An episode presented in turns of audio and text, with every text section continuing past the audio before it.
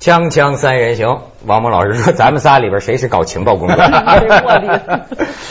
咱们不是搞情报工作，咱搞点学术工作。学术工作哎，最近啊，这个王老师，这个资讯呐、嗯你咱们这个这个电视台的任务是提供资讯呐、那就是情报工其实作。资讯也也是在某种意义上，它有时候它是一个词儿啊。所以现在说就是各国使馆那政治处，其实都是情报工作的，它不叫情报，叫政治。可是你一看他那收集什么呢？哪有那么多国家机密让他搜集了？就是收集各种信息，连包括各种报纸、民间的这种各种出版物，他都搜集，这就叫情报。那跟我干的事儿一样啊， 就是你 我就是凤凰的特 务，那咱们是吧 仨人里边就是你喽哎，对，所以我就到处搜集情报啊对对，专门搜集身边人的情报啊，搜集到王老师的情报对啊。最近我发现王老师到处在讲老子，是老子的帮助。所以啊，我这个呃尾随其后啊， 我呃王王老师真的，我我学老子啊也也有心得啊，我想想给你是是请教请教。是是就就比如说我我研究老子，第一我发现老子是中国最早的这个防疫专家。呃你看现在这个猪流感呢，这个甲型防 H 1 N 疫一专家，你知道我研究了一下这个各种各样的流感乃至瘟疫的爆发。是老子说这个鸡犬之声相闻，对，呃，老死不相往往来来。嗯，这就是最好的防御的方法。人家现在科科学家都研究了嘛，是从人类开始大规模的人群聚居，对咱们的这种流行病啊，嗯才开始得以出现。是是是而且啊我还发现，老子啊是这个最早的提出废除死刑的。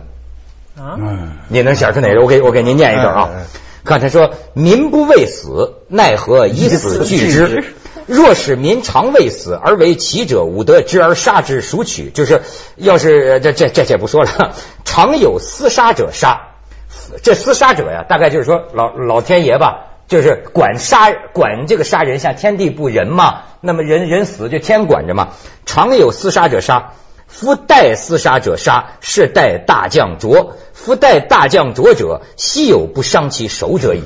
你说这是不是？你看他的意思就是说，要一人的一条命啊，这是老天爷管的事儿。但是你要是代替这个厮杀者真正管的生命的这个人，你去杀人，你就是代奸杀人。那么代大将就代奸去杀人的人，很少有不伤你自己的手手足的。哎这个这你说嗯我这算不算他最早提出死刑的讨论？你这一段啊，也也有另外解释。哎，您给说然说。后另外解释的就是说是这个，就是这个君王啊，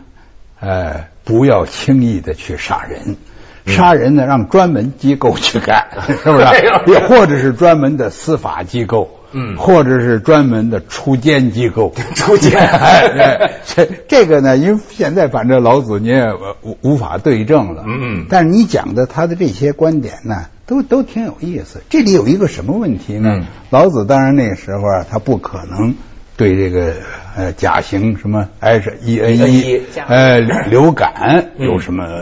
有什么预见？嗯，但是老子的他有些说法啊，他在客观上啊，有一种那种所谓后现代的文化批判主义的味儿。那意思就是说，你不要把这个文化发展、生产发展、社会发展完全看成正面的东西对。有些东西不发展还挺好，嗯是不是啊？你像你就是你就是过原始的生活，过朴素的生活，虽有舟车之力，但是我不用；虽有石柏之器，你有各种各样的工具，但是我不用，我就用手，我就是呃过手工业和农业的自然经济的生活。这样的话，咱们什么矛盾也没有。哎呃，你他这个话呢，客观上是做不到，在某种意义上呢，跟现在的那个批判全球化，对一开什么 G 八呀，什么 G 什么这个几几个会议啊，高层会议啊，嗯不就有那个抗议就有抗议的吗？他在客观上，他有点讨论，就是说这个文化发展总准有那么好吗？生产发展说说不贵难得之货，有那么多珍稀商品、高级商品、挥霍商品，有什么好处？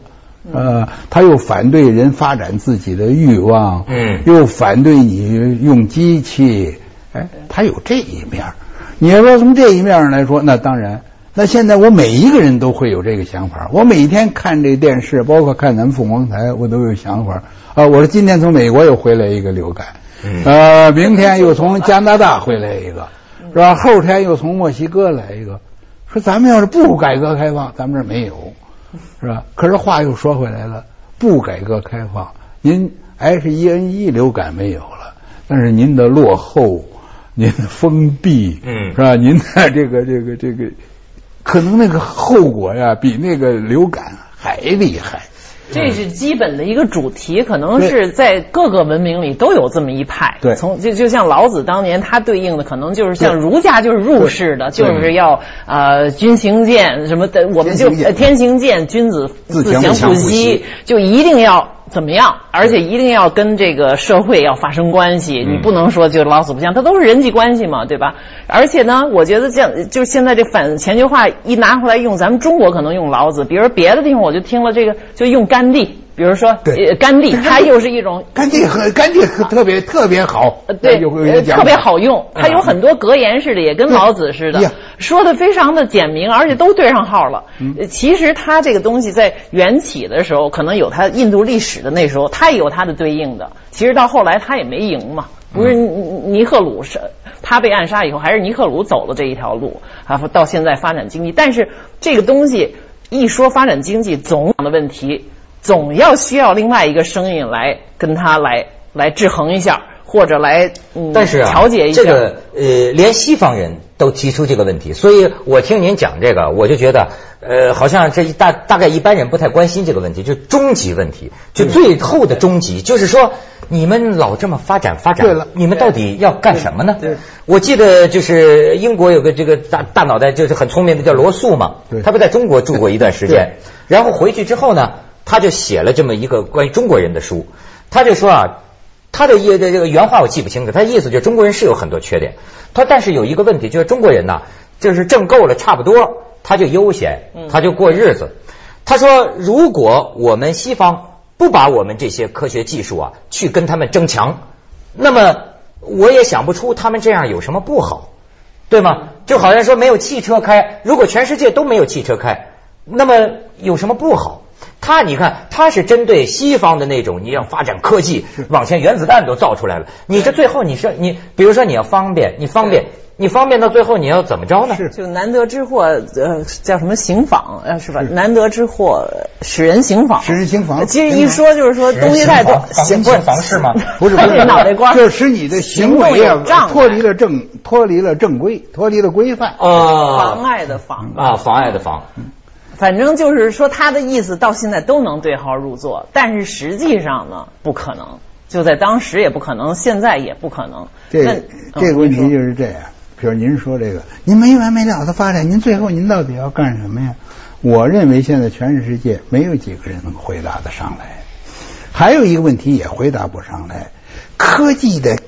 极其迅猛的发展给人带来的准是幸福吗？哎，对幸福指数和科技发展都成正比吗？那为什么不丹它最幸福啊？ 对，最近是公不是布一个这不丹调查，幸他福们指数不叫 GDP，他们叫什么？反正就是他那个字母是幸福指数，幸福指数咱们不都是那个就？就然后它是最高，就它可是 index of happiness 对它叫 index of happiness，、嗯那可是它这幸福指最数高以后呢，实际上呢，它又以这个也变成了一种广告，广告来做吸引别的人到他这儿旅游。嗯我们是幸福，我们保护环境啊，是青山绿水，怎么怎么样嗯。它其实它就连就是这么一个讲究幸福指数的国家，它也不能其实自外于这种需要钱、需要游客、需要一定的商业活动来使得它这个幸福不是一个就是穷的。它还发电呢，嗯因为它水利资源多，它国家的很大一部分呃收入呢来自它的发了电以后，把这电卖给印度。哦，不丹呐，呃，不丹，这么点小国，我居然我有们发电机我们在这儿谈过不丹呢嗯，，我说过，就是他那个地方幸福指数很高，在山里头是吧？而且他的那个国王呃有四个妻子 这四个皇后都是亲姐妹儿嗯是吧？所以这个他那个国家幸福指数特别高，那地方连狗都不咬人，狗都是文明的。你踩着它的尾巴以后，它稍稍的出一声，连怪声都没有。那它这么幸福的国家，嗯，但是这些话你再说，你阻挡不住全世界的绝大多数的成为主流的这种发展科技呀、全球化呀、做贸易呀、呃，追求这个对嗯呃新产品呢、你挡不住。你就说这这个这个，你说他，呃你，但是我非常赞成有一批学者在那儿给大家泼点冷水，嗯说你们别死气白咧的这个 GDP GDP 的撤着火哎，撤着火 儿。所以我说，呃我讲老子呢也有这个目的在里头。嗯我说咱们呢，在这个急剧发展的时候呢，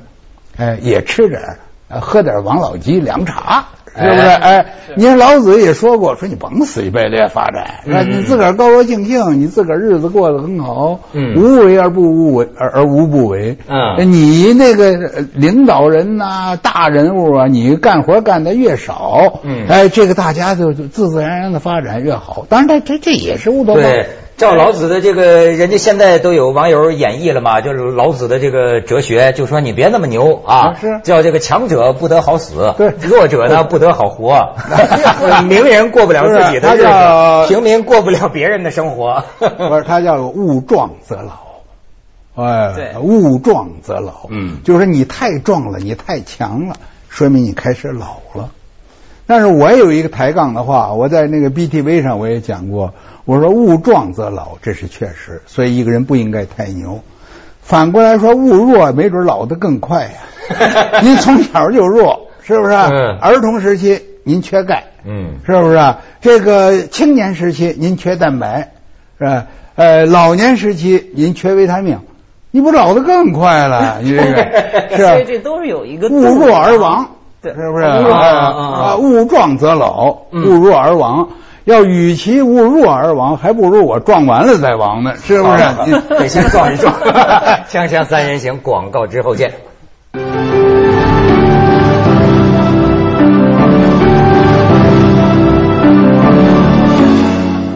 您说这个幸福指数啊，我看是。你知道，你比如像我们做做传传传媒工作的，你都有有时候一种感觉啊，有时候你想下来，你绑在这辆车上啊对了，你真想下来，可是你下不来了。你你明白？就我我举一个例子，还有一个西方也有个什么就搞精神的、搞人生的那么一个人叫 Krishna 穆提，这么一个人，他曾经讲过一个道理，倒也不玄。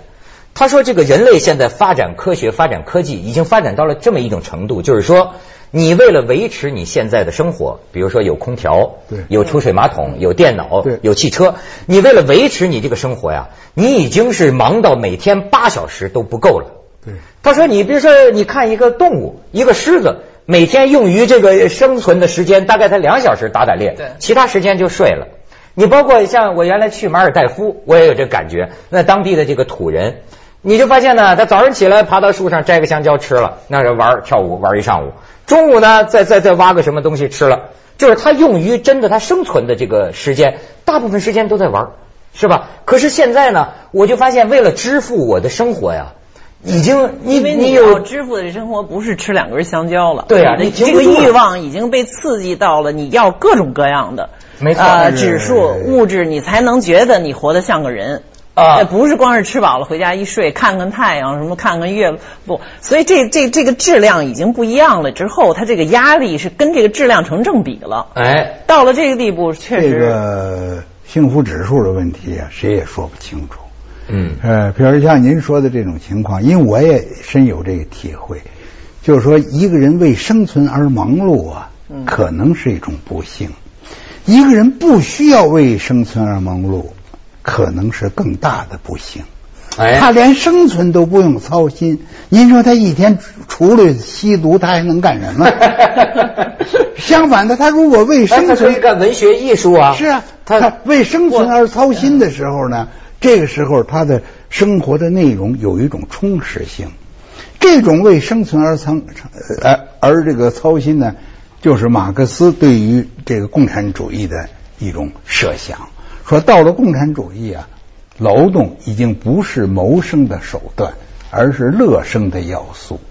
啊当然，我们现在无法讨论到了共产主义以后、嗯怎么成为乐生的要素。但是现在，我说实话问一问，你现在很疲劳、很忙碌，哎，包括建英跟我也很忙碌，也常常感到疲劳。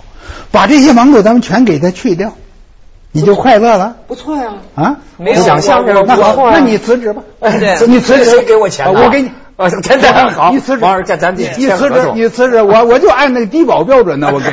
对对对哎低保哎，当然了，你生存嘛，哎呦你生存嘛。但是贪欲太盛了呀， 还是啊 这样就在这儿，我过过这种日子，就是说，其实并不愁吃穿，但是一度就没有多少事儿，没多少啊。我因为我呃生了小孩儿以后，有一段时间是我就坐坐在家里了嗯。但是这一段时间，我要说，除了孩子给我带来的快乐之外，是有很多时间我很茫然。我是觉得这个是挺看书啊很多悠闲是可以看看书啊的，哎写小说啊不，对它它不这个一样，它不一样。嗯，这我觉个得现很简单。比如我这个这个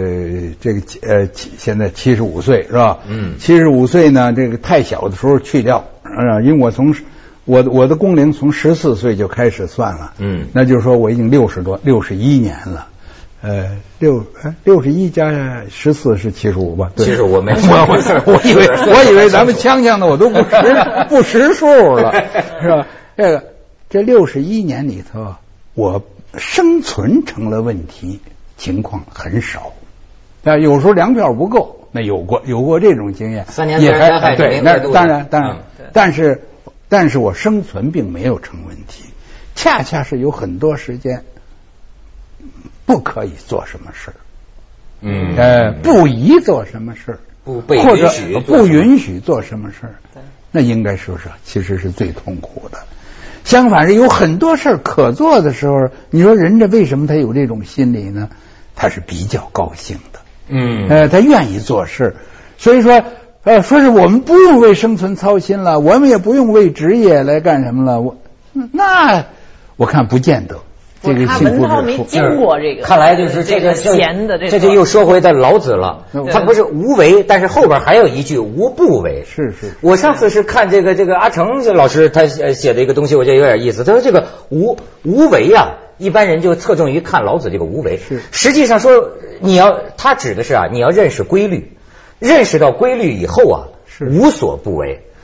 呃，这也是一嗯哎种，这也是一种解释。嗯但是我的解释呢，老子无为，他老子啊他整个来说呀，他主要还是针对统治者。啊，针对当时的诸侯、君王，君王当时也是侯王，嗯还有还有这个他所谓圣人，圣人也就是大人物是吧？或者是至少是士是吧？士呃士士人，针对这些人、说你们行政的时候啊，你们不要做的事儿太多。妨碍了让老百姓自己各安其业，各做其事。哦，他这个话呀是很有意义的。他说嘛，他说他认为行政啊有四种境界，嗯第一种境界是第一等的，是吧？太上，啊，呃，知其有之，就是老百姓知道哦，说我这儿有个有个政权，嗯但是后咱们互互不相扰，嗯政权您该干什么您干什么，我这儿该该种地的种地，刚该做豆腐的我做豆腐，我该养小鸡儿的养小鸡儿，这这是太上，嗯那这个其次二等，亲而誉之。我很拥护这个政权，而且我正经歌颂他。要咱们看亲而誉之是最好。嗯他说不，亲而誉之是二等，哎，还不错，但是二等。为什么二等呢？因为亲而誉之起码有两个问题。第一个问题，亲而誉之呢，有可能有假誉的，嗯就就是就为为了拍马屁的，就像您 这个，他不是真心去去哎亲而誉之，哎弄不好这有虚假。嗯第二啊，你太轻而易之了，他期望值太高。啊。哎，什么事都等着，对对，就是说你肚子疼也期望有领导关心，呃是是是是不是啊？您这个这个呃呃，这个呃跟跟这个性伴侣呃要要要分手，嗯也希望领 导介入。你这个东西不，领导他介管不了那么多。清官难断 家务领导事，嗯家务就事，是现在的话，就是第一等的是小政府，第二等的是大政府，啊大政府就什么受都欢迎要，管特别有教育的啊。跟然后当他还爹有当第妈三一等样。，第对，三等他说的也很好。再其次位置，就是你怕他。嗯，这和老子说的很实话。这专制这行政管不是行政管理，你也得有点怕呀。嗯说你开车一看这有交通警，你那你超速，你赶紧把速度降下来。嗯你不降下来，他收你本儿啊。嗯是 不是？哎，你心里服不服？你也得怕他呀。你不怕他没法管理啊。哎，这然后他说最后的最坏的是什么呢？其次，侮之，互相侮辱，哦是不是？你管人的人啊，呃，你你你不尊重老百姓，嗯，老百姓他反过来他也不尊重你你的管理权，那就不是和谐社会了。不是太麻烦锵锵三人行，广告之后见。所以您讲这治国，我就想起他说是大国若烹小鲜，对就像翻小鱼儿一样那是，你不能老搅和它，你不能搅和哎，这我就想起不咱们这折腾个啊对胡锦涛哥不是讲这个别别折腾，少折腾，不折腾不折这腾也是得了老子营养啊。是是是嗯是是，治大国若烹小鲜呢，起码他这精神状态，你听着，你觉得他挺绝，嗯，是不是？治大国这关是若被烹啊，是吧？这个法国曾经有一个总理到中国来，呃，一个当然是前总理了，好好像就是德斯坦，对对对，他就说说是说是中国呀，那那时候还没说十三亿呢，那时候说十亿啊，十二亿，说法国呀是六千万，也不是七千万人口啊说这七千万人口折腾的我们这些政治家呀，就没有就热锅上的蚂蚁一 样。这说话我一对想。说我一想到中国有十几亿人口啊，我的天我的天哪见糊了，嗯 这真是这是法国总理说的。 所以就是从法国总理的观点来看呢，治大国若小鱼儿被烹。 德斯坦就是那小鱼儿，法国小鱼儿被 烹看来法国人 但是比较老活跃 老老子呢，他给你来一条：若烹小鲜，嗯你就你把这事儿不要看得那么接下来为您播出是不是、 《啊？嗯走向你呀二零自一零己》。保持一个相对稳定的一个心态。嗯，哎，你这个咱们不管具风体吹解浪释，打哎，胜对哎似闲庭，信